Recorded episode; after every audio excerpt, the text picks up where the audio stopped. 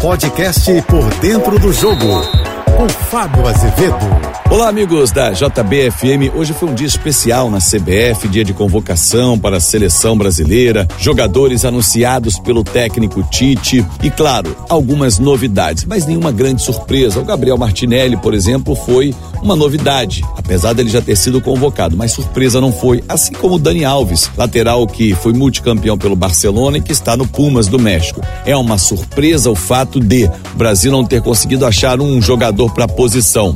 E o Dani Alves, com 39 anos, vai para mais uma disputa de Copa do Mundo. A seleção brasileira se apresenta segunda-feira lá em Turim, faz toda a preparação na cidade italiana, depois segue para o Catar no dia 19, na véspera da estreia da Copa do Mundo, na abertura do jogo Catar e Equador. Aliás, eu estarei lá trazendo todas as informações para você aqui da JBFM. Eu embarco dia 18 para o Catar e vamos convidar você, ouvinte, internauta da JBFM, para navegar nesse sonho que é a disputa da Copa do Mundo. 32 seleções em busca de um título, 64 partidas serão jogadas. Quem for campeão vai ter disputado sete jogos na Copa do Mundo. E o Brasil vai levar 26 jogadores, sendo nove atacantes. Algumas curiosidades, até envolvendo times do Rio de Janeiro.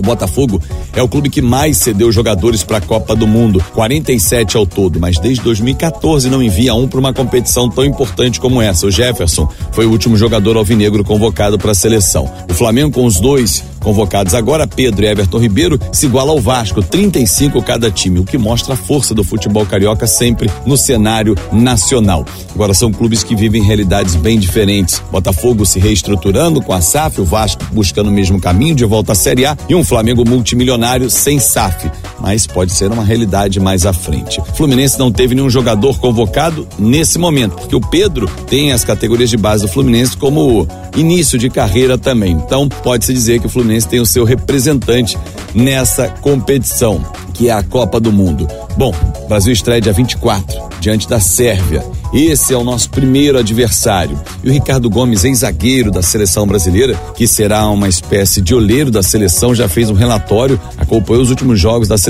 e mostrou ao técnico Tite. Aliás, no nosso canal do YouTube, no JB FM Oficial, você tem detalhes da preparação do Brasil, detalhes da convocação do técnico Tite. Acesse lá, deixe o seu like, comente, compartilhe também, porque eu sou o Fábio Azevedo e a gente se encontra sempre de segunda a sexta-feira no no Painel JB, primeira edição, oito e meia da manhã, e no Painel JB, segunda edição, cinco e cinquenta da tarde. Nas minhas redes sociais, Fábio Azevedo TV, no canal do YouTube Fanático Vascaíno, se você for Vascaíno, e claro, aqui na JB FM. Ótima semana, uma grande Copa para nós e eu vou contar tudo direto do Catar para você.